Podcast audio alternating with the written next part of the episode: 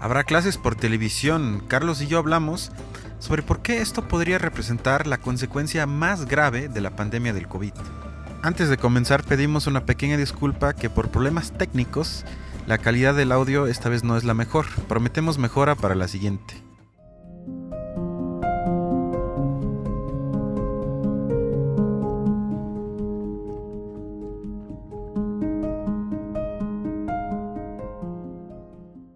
Bienvenidos y bienvenidas. Eh, hoy analizamos el regreso, no regreso, a las clases. Y como siempre, saludo a mi compañero y amigo Carlos. ¿Cómo estás? Qué emotivo, Cristian. Aquí estamos, todo bien, eh, tratando de reintegrarnos a, este, em, a esta mitad de año, ¿no? O sea, los otros seis meses, el siguiente semestre que se nos viene encima y que pues se pinta interesante.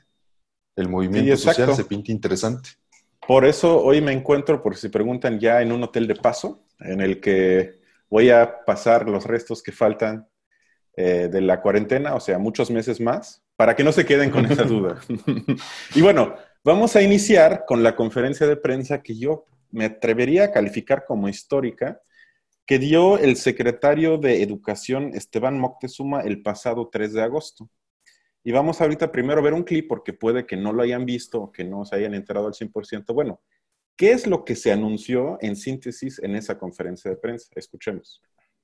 Hoy el presidente López Obrador encabeza la firma de un acuerdo de concertación con cuatro televisoras nacionales, Televisa, TV Azteca, Imagen y Multimedios, para regresar a clases con un esquema robusto, oficial, válido, que dará servicio a 30 millones de estudiantes de 16 grados escolares. En seis canales de televisión lograremos una amplia cobertura nacional 24 horas al día durante siete días de la semana. Quienes no tengan acceso a la señal televisiva tendrán un esquema de radio, libros de texto gratuito, cuadernillos de trabajo y atención especial. Y bueno, si se preguntan qué es robusto, oficial y válido, yo tampoco lo sé, pero eso es algo que vamos a ver eh, en todos los clips que traje de la conferencia, que más que información, se convirtió en cierta especie de misa con una mezcla de buenos deseos y agradecimientos a personajes que estaban presentes o que estaban en sus casas, en una mezcla que fue digno de un espectáculo, pero que tuvo muy poca profundidad. Y bueno, eh, construimos esto como un diálogo entre lo que dice o lo que se dijo en la conferencia de prensa y uno de los expertos en educación más importantes del país, que es Manuel Gilantón, que él trabaja en el Colmex y que siempre cuando hay temas eh, que giran en torno a la esfera de lo educativo, lo entrevistan. Y entonces él fue entrevistado por el periodista eh, Julio Hernández y ahorita vamos a escuchar un clip de él sobre lo que opina en general sobre este anuncio que acaban de escuchar. Que lo que eh, vimos ayer en la mañana fue una de las más penosas lecciones de ignorancia pedagógica que yo he visto en toda mi vida. El, más elemental, la más elemental, eh, digamos, información al respecto de lo que es el proceso educativo, sabe que está totalmente descartado como proceso eh, mediante el cual realmente hay aprendizaje cuando lo que tú haces es decir, va a haber un emisor, transmisor y un receptor. Eso fue lo que se dijo ayer en Palacio. La SEP, el logro filantrópico en su versión pedagógica, va a decir la palabra, la palabra única, la palabra para todo el país, con independencia de su diversidad. Me parece, creo que hay muchos puntos eh, bien, bien importantes a como para tratar de discernir, ¿no? Y no me refiero al discurso porque ahí no hay mucho, más bien hay muchísimas preguntas que hacerles, ¿no? Pero a este plan que, por cierto, se llama Aprende en Casa 2, y esta es la segunda edición, o sea, se supone que cuando inició la pandemia, para tratar de cerrar... Ya hubo uno, ahora va el dos. Exacto. Exacto, o sea, cuando, cuando inició la pandemia se trató de cerrar el ciclo escolar y se implementó como este Aprende en Casa 1. y esta es la versión 2.0, ¿no? Que se, que se muestra interesante. Y algo que, que pues aquí lo acaba de, de, mencionar eh, es la ausencia de la pedagogía como tal, ¿no? Es que creo que esa es la crítica principal a este planteamiento, ¿no? Porque es, eh, tiene una ausencia descomunal de, de preceptos pedagógicos que puedan sustentar y validar el discurso. Creo que es totalmente em, difícil, ¿no? Y muy penoso escuchar que un secretario de, cualquiera de los secretarios que tenemos, ¿no? Pero a este más que habiendo tiempo, habiendo el recurso, ¿no? Para tratar de implementar una estrategia integral, no se haya hecho ya en los meses que llevamos avanzados de la pandemia. O sea, la pandemia no empezó la semana pasada. ¿no? Y más que nada ya hubo, nos cuesta preguntarnos a dónde está, ¿no? Este equipo de trabajo que puede estar tratando de pensar o imaginando otras posibles opciones. Esto se nos hubiera ocurrido a ti y a mí, Cristian, ¿no? Fácilmente después de... Sí, correcto. Sí, justo a esa pregunta que muchos van a hacer, bueno, entonces, ¿cuál era la opción? No había de otra, porque eso es una de las críticas eh, que se nos ha hecho a los que criticamos la decisión es que, bueno, entonces propongan otra cosa. A eso vamos a llegar ahorita. Primero, em, quiero presentar otro clip en el que la conferencia, como ya di un poco la introducción, se convirtió en misa, porque de repente el secretario se convirtió en cura y comenzó a agradecerle a todo mundo. Escuchen, escuchen ustedes. Gracias, maestras y maestros por su empeño y compromiso.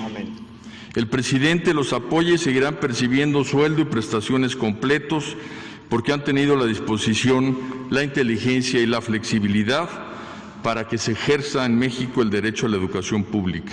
Amén.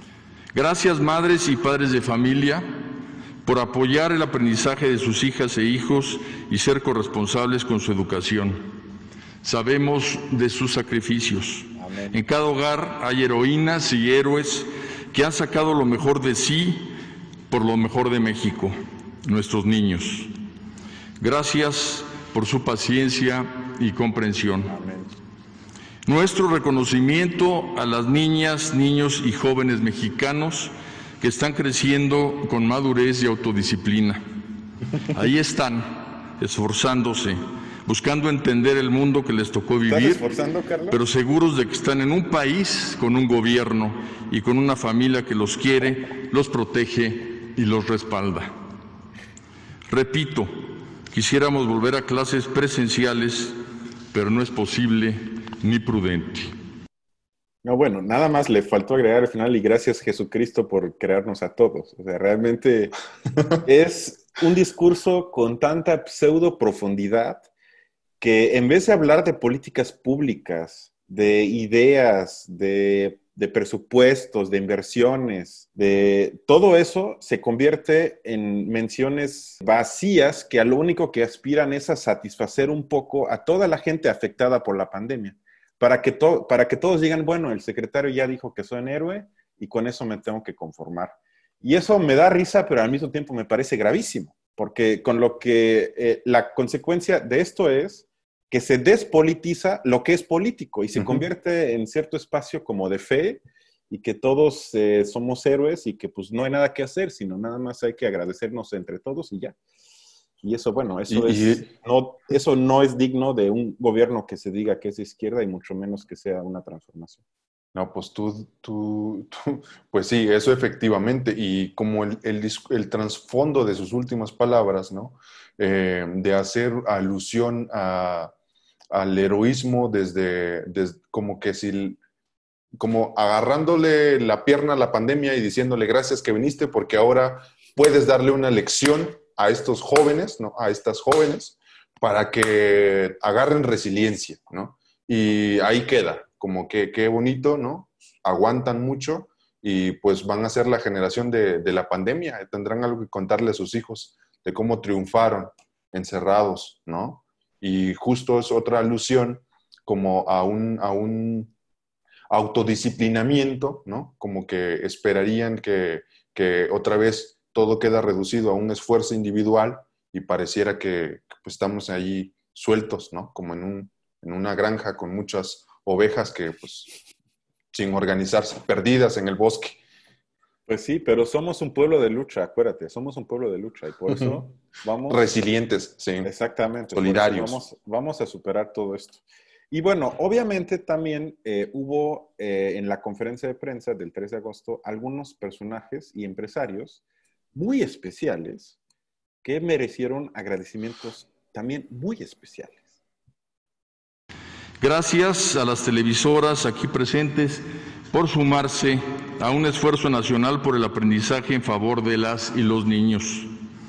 Veamos que con la firma de este acuerdo de concertación no solo está cambiando la educación, también está cambiando la televisión. Hoy se alejará aquella crítica que decía que la televisión compite en la tarde con lo que la escuela construye en la mañana. Hoy vemos cómo la televisión va a permitir que nuestras niñas y niños sigan aprendiendo. Nace una televisión aliada de la educación.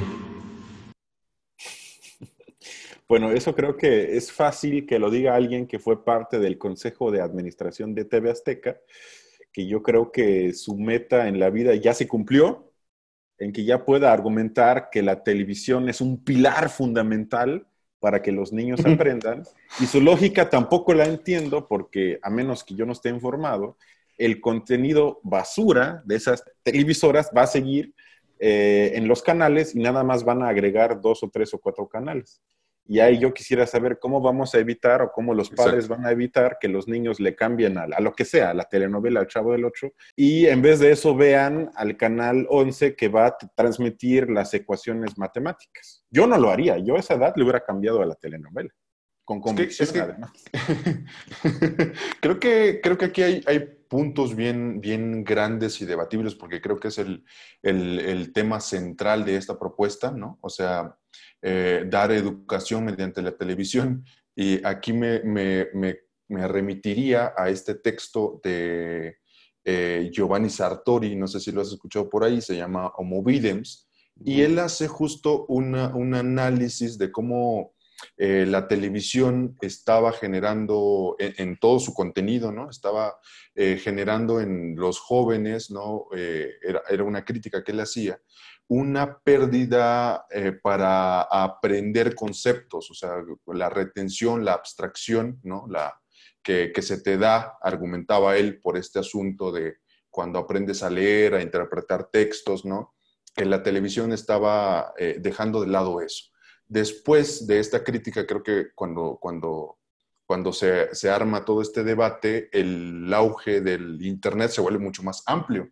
Y era lo que tú y yo decíamos, bueno, ¿Por qué esperar a ver la programación? Bueno, faltaría esperar ver la programación que van a dar en televisión, pero en este sentido YouTube puede tener mucho, con, mucho mejor contenido, ¿no? Que cualquiera de estas televisoras. Eso por un lado.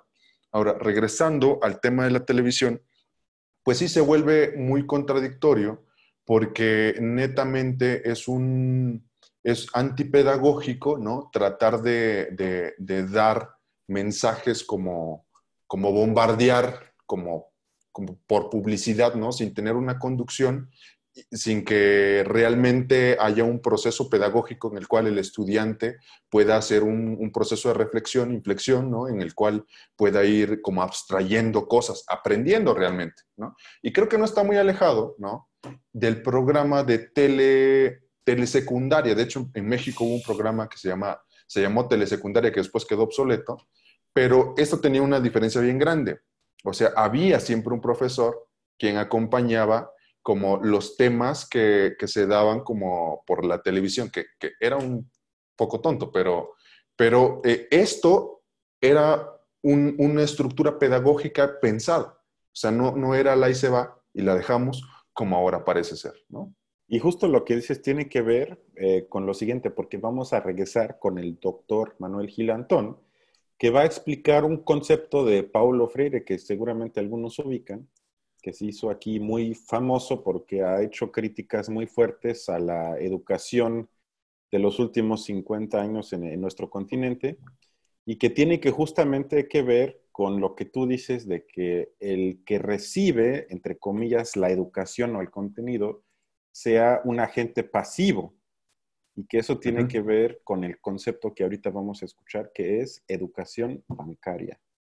Se hace un acuerdo con las televisoras para que no falte, como el Big Brother, para que no falte ningún espacio en que esa palabra verdadera llegue. Y para ello necesita que todo niño, niña y adolescente, lavándose la cara, como dijo el presidente, y levantándose temprano, una sillita y una banquita y una, y una mesita y esté muy atento a la tele porque ahí van a ser las clases. Y luego el profesor Montezuma dice, el profesor Montezuma dice, y, eh, no es entretenimiento, ¿eh? son clases y luego va a haber evaluaciones. Julio, pensar que se aprende como receptor pasivo de algo que transmite a alguien, ya sea personal o a través de una pantalla, es lo que diría Paulo Freire, la educación bancaria, en la cual se supone que el aprendiz es una cubeta vacía, que es atendida por un maestro un sistema escolar que tiene un montón de saber, digamos agua, y lo llena como, digamos, como si pudiese entrar a su cabeza y darle conocimiento. Eso hace decenios está superado. Y bueno, esto tiene que ver inevitablemente con el modelo que se quiere adoptar, es decir, a la tele no le puedes contestar, porque como tú bien dijiste, si por lo menos es una conferencia en Zoom, Skype o lo que sea, tú puedes interactuar con el maestro y con tus compañeros que tiene sus dificultades, sí, porque necesitas una computadora, internet, etcétera, sí, pero que aún así es, me parece, la solución mucho menos mala que la otra. La propuesta, la quería decir al final, pero como ya lo pusiste en la mesa, sería que se hubiese tenido que aprovechar la pandemia para hablar con las empresas que son prácticamente las mismas, que se encarguen de que el acceso a Internet en el país sea, si no es 100%, pero casi 100%, porque no lo es, porque hay comunidades excluidas que no tienen la capacidad de compra y por eso a las empresas privadas no les interesa darles acceso a Internet, porque si no puedes pagar, ¿para qué te lo voy a dar?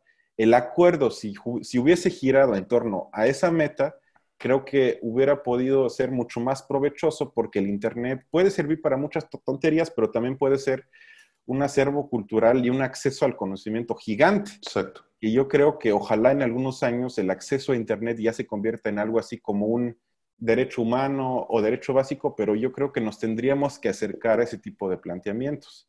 Y no porque ahorita en México vamos a verlo por la televisión, lo cual implica lo que ya acaban de escuchar. ¿Quieres es que el acceso a las sí, el acceso a las telecomunicaciones es un derecho en México se supone, se supone que es un derecho. y justamente esta imposibilidad de poder pensar en cosas eh, que son netamente posibles, ¿no? No, no, no, no, no, no las vemos en esta cuarta transformación, que, que es eh, un, un, golpe directo, ¿no? Y una crítica hacia la fragilidad de su discurso. ¿En qué sentido digo esto? Creo que si nosotros cuestionamos cada uno de, los planes y proyectos que se están eh, diseñando o pensemos que se están diseñando ¿no? desde el gobierno para la transformación, realmente son muy frágiles porque se desmoronan cuando, cuando pides profundidad, cuando pides programas integrales, cuando pides una mayor conexión entre la realidad social diferenciada en México, que es tremenda, la desigualdad social, que es uno de los pilares que les complica, pero no se atiende esto, sino más bien se dice, bueno, ya estamos tan jodidos que la opción viable es esta. Y no nos vamos a resolver el problema, sino más bien damos contención a seguir con esto, ¿no? Así, al, al ahí se va.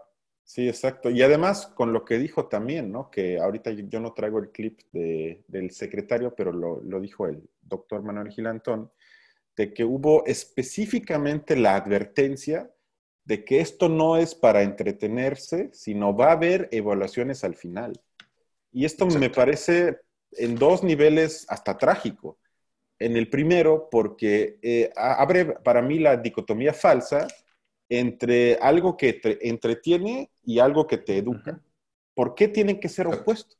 ¿Por qué la educación no puede ser al mismo tiempo algo que te enseña cosas y algo que te entretenga? Eso ya me parece una visión casi anticuada de los 50s o 60s, cuando era con, con, esta frase que a nivel mundial existe de que algo importante te tiene que costar, te tiene que doler, o todo lo que vale la pena es feo, o te cuesta dolor o lo que sea, cuando realmente ya se ha comprobado que no tiene que ser así. Incluso al revés, que los niños aprenden mucho mejor, entre más entretenidos estén, entre comillas, en sus clases. Eso, y lo segundo es ese tono como autoritario de que los vamos a estar vigilando, les vamos a hacer al final un examen para que debemos estemos enterados de que si pusieron atención o no. Y eso eclipsa lo que tú dijiste, que muchas personas, o sea, ¿cómo, se imaginan ellos qué va a ser? O sea, ¿cuántos niños no van a poder escuchar bien la tele porque la tele es vieja, porque hay un escándalo en la casa, porque hay dramas en casa, porque hay muchísimas cosas, por lo que tú dices, por la desigualdad existente,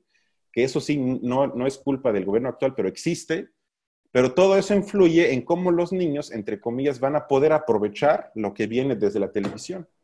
Y entre más jodido estés, menos lo vas a poder aprovechar. Y eso también se elimina con eso, porque al final supongo que todos van a recibir el mismo examen, no, no van a tomar en cuenta quién tiene más acceso y quién menos. Me genera un poco de náuseas, la verdad. Pero bueno, vamos a regresar a la misa de la conferencia porque ahorita eh, van a escuchar algunos héroes de la patria que merecen una mención honorífica. El señor Emilio Escarra Gallín, presidente ejecutivo del Consejo de Administración de Grupo Televisa. El señor Benjamín Salinas Pliego, director general de TV Azteca. El señor Olegario Vázquez Aldir, director ejecutivo del Grupo Empresarial Ángeles y el señor Francisco González Albuerne, director general de Grupo Milenio. Y bueno, como ustedes seguramente saben, eh, acaba de mencionar puro personaje que lleva décadas luchando por una mejor educación en México. Y bueno, esto lleva al siguiente punto en el que el dueño de Televisa da un discurso que para mí es una mezcla de cinismo y desvergüenza, aunque algunos dirían que eso es lo mismo, en el que otra vez cae en la lógica de, la, como si fuese una misa y agradece a todo mundo y reconoce a todo mundo por su arduo trabajo.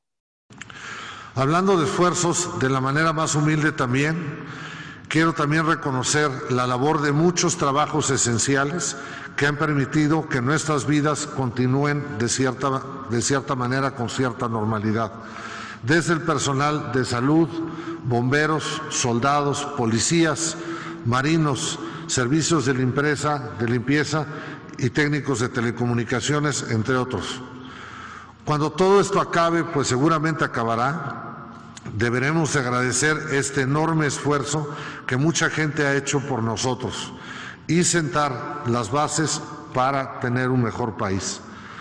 Y bueno, esto que puede parecer simpático, y bien intencionado, me parece grave por lo siguiente, porque en muchísimos países se observó que el personal de salud, maestros y muchas esferas de trabajos esenciales para el funcionamiento básico de la sociedad, es decir, la gente que recoge la basura, que son maestros, que trabajan en los hospitales, que trabajan en los súperes, o sea, muchos trabajos esenciales para que todo esto más o menos siga funcionando y que desde siempre eh, sufren de muy malas condiciones laborales, en vez de atacar eso que me parece infame desde mucho antes del coronavirus, simplemente se da otra vez el discurso de que les aplaudimos, les reconocemos su esfuerzo, su entrega, su riesgo, porque, insisto, son personas que se tienen que exponer en pandemia y se exponen a pesar de tener un salario infame. Y en vez de entonces decir, bueno, por lo menos durante la pandemia, yo, yo diría que para siempre, pero por lo menos ahorita vamos a pagarles más, que eso es algo que sí se hizo en muchos otros países. Se dijo, bueno, ahorita como una cuota de solidaridad se le tiene que pagar más a esas personas que se exponen, que exponen su vida para que nosotros nos podamos quedar en casa. Y ni eso, sino simplemente se les aplaude, nos paramos de pie para aplaudirles pero el mensaje implícito es, tácito es, que todo va a seguir igual y que ellos se tienen que conformar con que yo les diga muchas gracias y ya. Y eso me parece, la verdad, infame. Creo que, creo que es bien importante ver como, a ver, hay que salirnos un poco de, de para tratar de mirar desde fuera y, y pensar, ¿no? Eh, realmente, ¿qué estamos celebrando? O sea, estamos celebrando que los estudiantes que de por sí tenemos una educación mala o tuvimos una educación mala, eh, vamos a seguir con esta educación ahora en más pésimas condiciones, ¿no? Eso es lo, eh, ¿Realmente estamos celebrando la educación? ¿O lo que se estaba promoviendo era una infraestructura? Porque creo que aquí hay que diferenciar bastantísimo, ¿no? Que el recurso pedagógico como tal no está en discusión. No se nos vino a discutir las nuevas formas pedagógicas en las que los, los y las maestras ¿no? van, a, van, a, realizar sus sesiones de clases o, un plan ahí, ¿no? De cómo se va a reestructurar, sino más bien todo un convenio, ¿no? Con, la super televisora que se vuelve un, que, que deja a un lado, ¿no? Al personal clave. Y aquí quiero hacer alusión a un artículo que tiene Rosa Margarita Sánchez Pacheco, que es socióloga de la infancia, de pedagogía crítica y de educación popular, ¿no? que, lo sacó en revista común el día en que se, se, dio a conocer esta conferencia también, y que dentro de los puntos que ella destaca hay uno bien importante. Y ella dice, a ver, dentro de todo esto que hicieron, ¿no? está el asunto de la desigualdad, que según la, el Programa de Naciones Unidas para el Desarrollo va a haber 1.4 millones de estudiantes ¿no? que van a desertar en sus estudios porque no hay condiciones para hacerlo. Y esto es un problema bien grave, ¿no? Y como otro, otro punto más, eh, que nunca se les preguntó a los profesores. En la mañanera, o sea, ni simbólicamente hubo la representación de un profe, ¿no? Sino pues aquí nuestro compa, el que fue CEO de Azteca, ¿no? Y, él, dijo, que pues... él dijo que hay una comunicación constante con todos los sectores de educación en México. Él lo dijo. Y que, y que pues básicamente no es verdad, o sea, no, no, no existe. Estás grillando, estás es otra vez. Estás grillando, como diría No estoy grillando. estás en contra de mí. No estoy grillando porque, porque resulta que la sección 22 no estaba de acuerdo con el plan. O sea, a eso vamos ahorita, a eso vamos ahorita, a eso vamos ahorita. a eso vamos No nos adelantamos. Obviamente, no nos adelantamos. Porque, exacto, porque obviamente antes hay que acabar la misa del 3 de agosto, porque todavía falta. Porque ahorita viene el pastor neoliberal, alias nuestro presidente, que está muy orgulloso y poner énfasis en que somos pioneros. Somos los cracks. Como aquí también se ha dicho, esto no se está llevando a cabo en ningún país del mundo. Eh, somos eh, pioneros. Y bueno, esto es cierto, pero es triste. ¿Por qué? Porque somos el único país donde desde mi punto de vista se combinaron dos cosas. Uno, el fracaso de la mitigación de la pandemia es decir, los contagios y los muertos siguen subiendo, no estamos en condiciones para que la gente pueda regresar y sobre todo ni siquiera se ve la luz en el túnel, es decir, estamos, quién sabe a cuántos meses o años de que esto siga subiendo y subiendo, subiendo. Y dos, es que también somos uno de los pocos países donde el espacio televisivo está en tan pocas manos de unos dos o tres empresarios privados, es decir, donde dos o tres empresas tengan casi el monopolio de ese espacio. Es decir, en, otras palabras, que concentren todo el poder sobre ese sector. Para mí, esas dos cosas llevan a que AMLO pueda decir que somos pioneros, porque esas dos cosas no se juntan en casi ningún otro país del mundo, casi no se me ocurre ninguno. Podría quizás decir Brasil y un poco quizás los Estados Unidos, pero bueno, eso ya sería otra discusión. Pero en muchos otros países hay una concesión a cierto espacio privado en esa esfera, pero también hay televisión y radio pública, algo que en México casi no existe. Y luego anunciar casi de manera orgullosa de que somos pioneros en algo, que básicamente dice que somos un país de mierda, me parece otra vez infame, cínico, desvergonzado, como le quieres llamar. Es que, es que él trató de, de combinar la figura orwelliana de control dijo, pa, lo podemos utilizar, ¿por qué no? Si ya está. Bueno, sí. En Aquí una de esas sí, está. En una de esas sí, vamos a ser los pioneros de algo mucho más opresivo, exacto. Es decir, hay que hacerlo como los mexicanos para vigilarlos aún más, exacto. Y esto lleva al siguiente clip de nuestro pastor neoliberal, en el que habla de que por qué esta estrategia es tan importante. de no exponer a los niños, a las niñas, de no exponer a los padres, no exponer a los adultos mayores. Y bueno, otra vez, qué bueno que tenga esa meta, pero según yo, en los últimos 100 días que veo las conferencias de López Gatel, se me dijo una y otra vez que la estrategia no es esa, sino que la estrategia es evitar la saturación de los hospitales. No la que se adoptó en casi todo el mundo de evitar que la gente se tenga que exponer, lo cual desde mi punto de vista hubiese sido la estrategia correcta. Pero llevamos meses donde millones de personas se tienen que exponer porque ya no se pueden quedar en casa, porque los apoyos de la llamada 4T no alcanzan y no quisieron implementar ni un ingreso básico universal ni nada de eso. Y por eso la gente desde meses, los más pobres se tienen que exponer. Y ya están los datos, como ya lo hemos dicho en este espacio, casi tres cuartas partes de las muertes hasta ahorita son gente de muy bajos recursos. Los más pobres están muriendo porque son los que más se tienen que exponer y los que menos se pueden quedar en casa. Y que ahorita dé una maroma intelectual y diga que esta estrategia es para que la gente no se tenga que exponer. Digo, otra vez, o es tonto, porque ahora sí ya me estoy enojando, o es cínico, o los dos al mismo tiempo, pero no lo entiendo. ¿Cómo puede decir una barbaridad tan grande? Mm, ¿Así? Ya lo dijo. ya- Ya sé, así me lo dijo en mi cara, exacto. Así me lo dijo en mi cara. Pero bueno, ahora vamos, eh, ya para que yo me calme un poco, a lo que tú dijiste hace rato, que tiene que ver, primero, eh, vamos otra vez con el doctor Manuel Gilantón, eh, que responde a las críticas que seguramente van a venir y que se, se leen en todos los espacios de redes, en que, bueno, ya cállense, no había de otra, dejen de estar de criticones, propongan o Mm. cállense. Dejen a la aquí- 4T. Exacto, dejen a la 4T porque no había de otra. Y él dice, bueno, tal vez sí. Están en el chat muchos comentarios y preguntan, bueno, ante la realidad, ante los hechos concretos, en la realidad objetiva de hoy, ¿qué otra cosa se podría hacer? Dicen, es lo único posible ante el aislamiento, ante la situación derivada de la pandemia. ¿Qué se podría haber hecho, Manuel Gil Antón? Sí, yo, yo- he recibido mucho eh, este, este mensaje de, en efecto, hay limitaciones, pero no hay de otra. Yo digo que sí hay de otra. No quiero decir que se haga educación presencial, sería poner en riesgo la vida, y eso está hoy, eh, eh, eh, este, es, es imposible.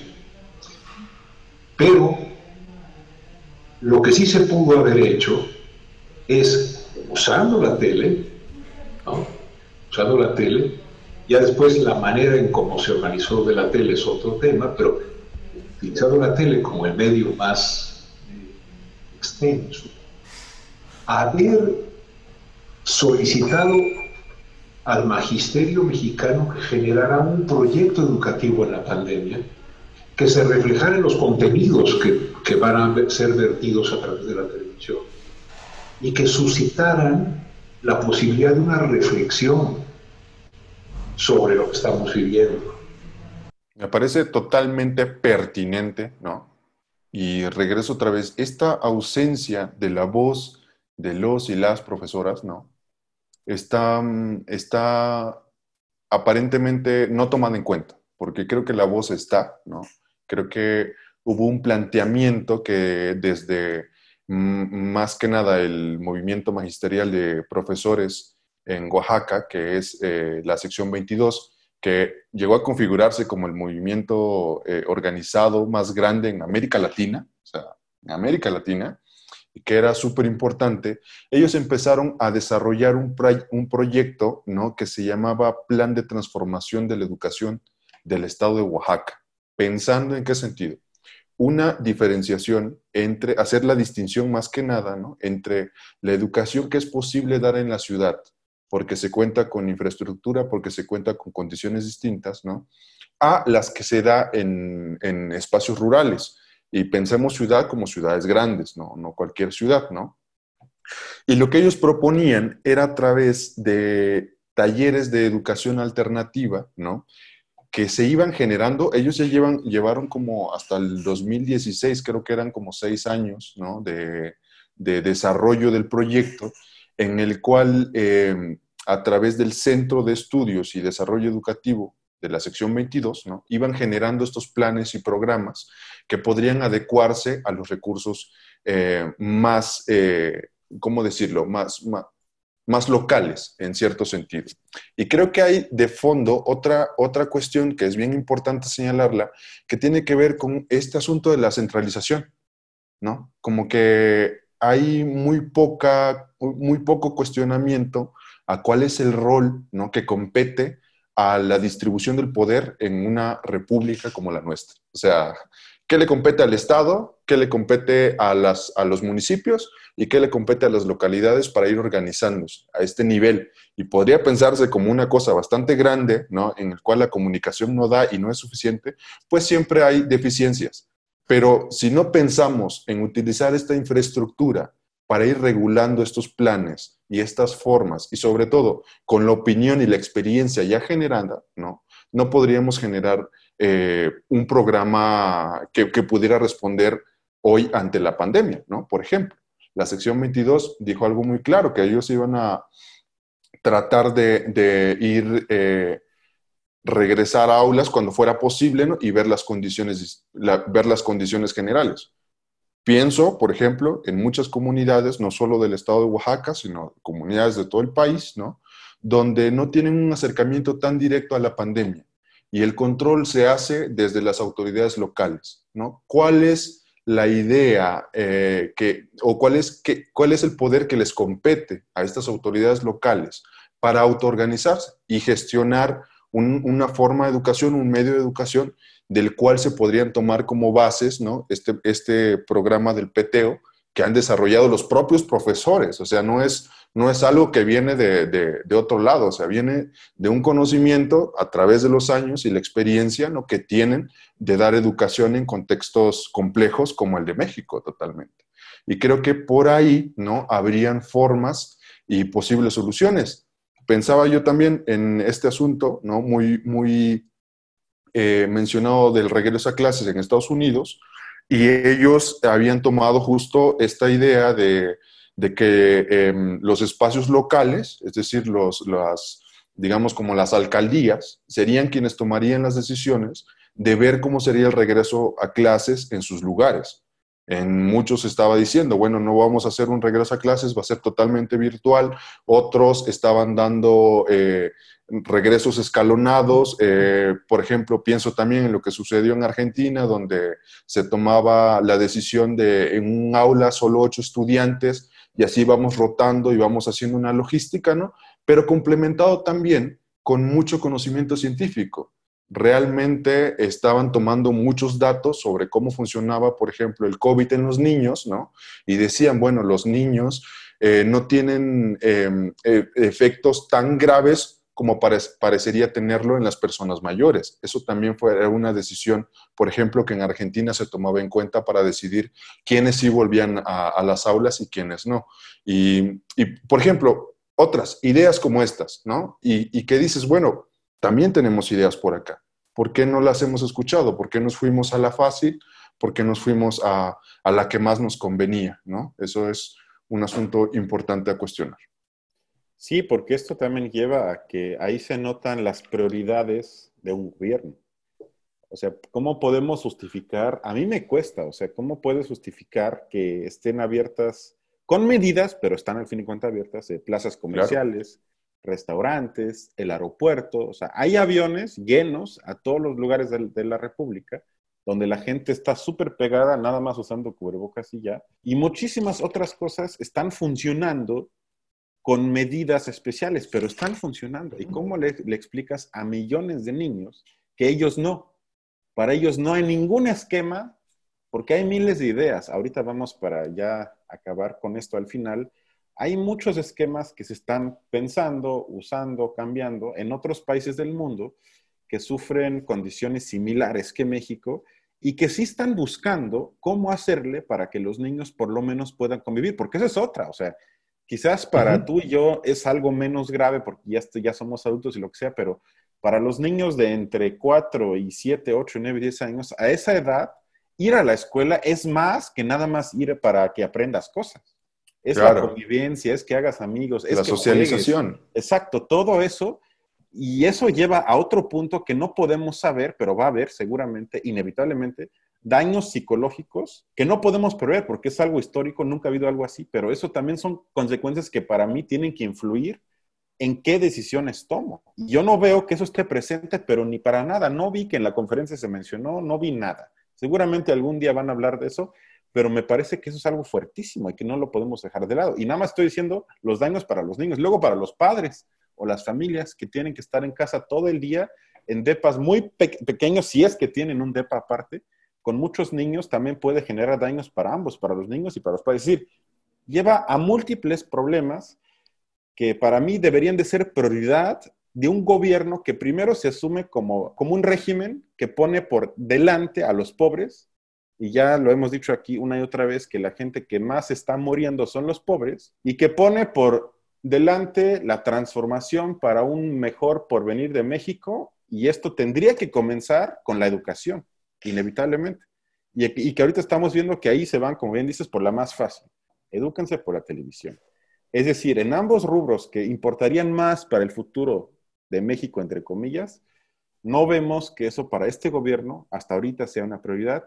Me parece tristísimo. Pero bueno, esto lleva ya al penúltimo punto de hoy, que tiene que ver con algo que me molesta ya desde varios meses, es que todavía se quiere negar que ya estamos en otro mundo. Yo no sé si es un mundo mejor o peor, pero tenemos que aprender a convivir ya con esta situación y no podemos seguir en la lógica de que, a ver, todo es igual nada más desde casa. Es decir, siguen las mismas materias, sigue el mismo objetivo, los mismos exámenes, la misma dinámica, todo igual, pero desde casa. Es decir, como que cierta negación de la realidad, de que no queremos incorporar lo que está pasando a la, a la pedagogía, a los planes de estudios, a las materias, que para mí ya sería más que urgente, y eso es también lo que dice ahorita el doctor Manuel Gilantón. Los aprendizajes, los aprendizajes esperados que se tenían programados para este año y para el ciclo pasado y para el ciclo que viene, están pensados para un mundo sin pandemia, porque nadie podía preverla. No podemos acusar a la SEP de haberla producido. De lo que sí podemos decirle que le falta inteligencia y sensibilidad es por qué. Porque los aprendizajes esperados en una escuela en medio de la pandemia tienen que cambiar. O sea, si la escuela es una institución social y vive la circunstancia que vive la sociedad en la que está inserta, los aprendizajes esperados en términos en días pandémicos, en días de muerte, en días de contagio, en días en que el otro es el principal riesgo que yo tengo porque me puede contaminar, etc. Eso tiene que ser el material central que debe dar eje lo, a lo que tenemos que aprender. Y bueno, eso es algo que yo creo que en todos los niveles no se ha hecho sino simplemente se trata de decir, bueno, hay que cumplir con las metas establecidas y con lo mismo y con lo mismo y con lo mismo. Sí, me, me, da mucha risa al mediodía. Me metí al Facebook y vi un meme que decía, titulación por pandemia. Bueno, se supone que aquí es un espacio libre de memes, pero eh, lo voy a tener que cortar del episodio, esto no va a salir. Es broma. Y bueno, ya lo último, para que, para que no digan que nada más aquí somos pesimistas y criticones. Y bueno, ¿qué es lo que proponen, carajo? Propongan algo. no queremos a la 4T. Exacto. No, deja la 4T, que somos negativos. ¿Qué negativos son? Propongan algo. Pesimistas. vamos a lanzar por lo menos algunas ideas. Por un lado, ahorita el doctor eh, Manuel Gilantón va a dar algunas pistas de lo que él ya observó. Él va a hablar de algo empírico y creo que a ti te va a interesar de qué hicieron o están haciendo ciertas comunidades para no dejar a los niños desamparados y que aprendan como puedan. Y luego, cómo lo están haciendo o cómo por lo menos lo planean partir de escenarios en España. Y bueno, veamos y escuchemos. Hubo comunidades en las cuales los maestros iban, localizaron las casas de los niños y desde la mitad de la calle, con sanísima distancia, eh, atendían al niño que estaba asomado en la ventana y le decían, a ver, ¿qué te pasa? Oiga, es que no entendí esto y tal, y le atendían personalmente, sin riesgo. Otros, a través del WhatsApp y haciendo a veces uso del WhatsApp en un edificio o en una cuadra que se lo pasaban para poderlo usar, sanitizándolo, ¿verdad? Es decir, hubo experiencias. ¿Y qué volvió a pasar, Jorge? ¿Qué volvió a pasar, este, estimada audiencia? Que la voz del magisterio mexicano otra vez fue suplantada por el supuesto saber omnímodo de una Secretaría de Educación Pública que es incapaz de escuchar a otro que a sí mismo. Y bueno, eso tiene que ver con lo que tú ya dijiste, aunque, la palabra es... yo creo que para, desde que Obrador designó a alguien como Esteban Moctezuma como secretario de Educación, el problema comienza desde ahí, o sea, tampoco hay que olvidar que todo este problema educativo no es culpa del gobierno actual, pero sí no ha sido atendido por el gobierno actual desde que se inicia, o sea, cuando pones a alguien así que claramente tiene una visión neoliberal de lo que debería ser la educación, pues bueno, el resultado tampoco debe sorprender, es decir, no hay una traición, no hay sorpresa, sino así lo pediste, pues así ahorita lo tienes que tragarte, o sea, mm. es una sorpresa. Y bueno, ahorita vamos a ver un clip. Está, está siendo compa, ¿eh? Está siendo compa de la 4T, está siendo como no, no son sus problemas, fueron problemas de otros. Bueno, es sí, que, está justificando, es del gobierno. No, yo lo sé, yo lo sé, pero me refiero que ese es el argumento que siempre me echan en todos lados, es que, bueno, eso ya estaba antes. Te casaste con la burra, ya sabías a lo que le tirabas. no, bueno, tienes razón, o sea, yo lo sí, No, está bien, está yo bien. más bien trato de decir que, o sea, y yo entiendo que los gobiernos anteriores fueron un desastre en muchos sentidos. Claro, yo comparto esa crítica, por eso yo voté por AMLO. Lo que no comparto es que ahorita hagas lo mismo y cuando te critican digas, bueno, pero no es mi culpa, eso ya estaba antes. Eso me parece un discurso bastante falaz. Y ahorita vamos a, a ver un clip en el que se explica qué escenarios están construyendo y cambiando, porque todo esto es un proceso de aprendizaje constante, para las escuelas de España y me parece muy interesante algunos puntos que mencionan ahí. Certidumbre. Ni profesores, ni padres, ni pediatras saben con certeza qué ocurrirá en septiembre, cuando miles de niños y jóvenes vuelvan a las clases si los centros van a estar preparados o no, si esas distancias se van a garantizar, cómo van a ser los recreos, cómo van a ser los comedores. Es una cierta incertidumbre. Las comunidades autónomas están presentando sus protocolos para garantizar una vuelta al cole segura y contemplan varios escenarios. El primero es el de máxima presencia. Los niños volverán físicamente a las aulas, extremando las medidas higiénicas. Si los casos aumentan, entraría el escenario 2. Los mayores intercalarían las clases presenciales con las virtuales. Los más pequeños irían a clase, pero en muchas comunidades se suspenderían los recreos y los comedores. El tercer escenario, el peor, la vuelta al confinamiento. Si hay alguna posibilidad, que creemos que sí va a haber, de educación presencial, pasa por un aumento de plantilla, evidentemente. Porque en cuanto tú hablas de distanciamiento social, lo que necesitamos somos más profesores. Las comunidades contemplan en sus planes un aumento en el número de maestros. Casi todas recogen también los llamados grupos burbuja, algo que recomienda la Asociación Española de Pediatría, es decir, grupos estancos, sin relación con otras clases, aunque para eso harían falta, nos cuentan, muchos más contratos de los que se están anunciando. Para que funcionen bien tienen que tener un tamaño relativamente pequeño y nuestra propuesta inicial, que eran grupos de un tamaño de 8 a 10 personas como mucho, ahora se está desvirtuando porque ya se están proponiendo grupos estables mm, casi del tamaño de las clases habituales, de 20 o 30 niños. Desde la Confederación Española de Asociaciones de Padres piden también que cada centro educativo cuente con personal sanitario. La presencia de la enfermera o enfermero en un centro escolar eh, garantiza ya no solamente la atención en ese momento que pueda suceder alguna situación que requiera de su presencia y su atención, sino también la prevención y la formación. Ante la situación actual, algunas comunidades como Canarias o La Rioja ya han retrasado el inicio del curso escolar al 15 de septiembre. Y bueno, creo que ahí hay varias ideas interesantes, pero todas implican una mayor inversión como escucharon, aumentar la plantilla de docentes, por ejemplo, aumentar eh, la plantilla de personal de salud, aumentar los espacios para que los grupos puedan ser más pequeños. Y así podemos construir muchísimos escenarios con muchísimas ideas, pero que requieren de mayor inversión. Y ahí otra vez entro en la duda, que quizás ahorita se nos plantea esto, lo que vimos en la conferencia de prensa, convertida en misa, de que no hay de otra porque efectivamente estamos en el reino de la austeridad, donde simplemente no se quiere o no se puede invertir más y efectivamente, si no, como gobierno quiero invertir más, eh, mi margen de maniobra es muy limitado y efectivamente no puedo hacer gran cosa. Pero eso yo lo hubiese esperado de un gobierno que se asume de derecha neoliberal y no uno que dice ser la 4T. Pero que hay ideas y muchísimas formas y también un punto que ahí explicaron, que lo más importante es que regresen los niños pequeños. Eso debería ser lo más urgente. Exacto. Son los que más requieren, como ya dijimos, la convivencia.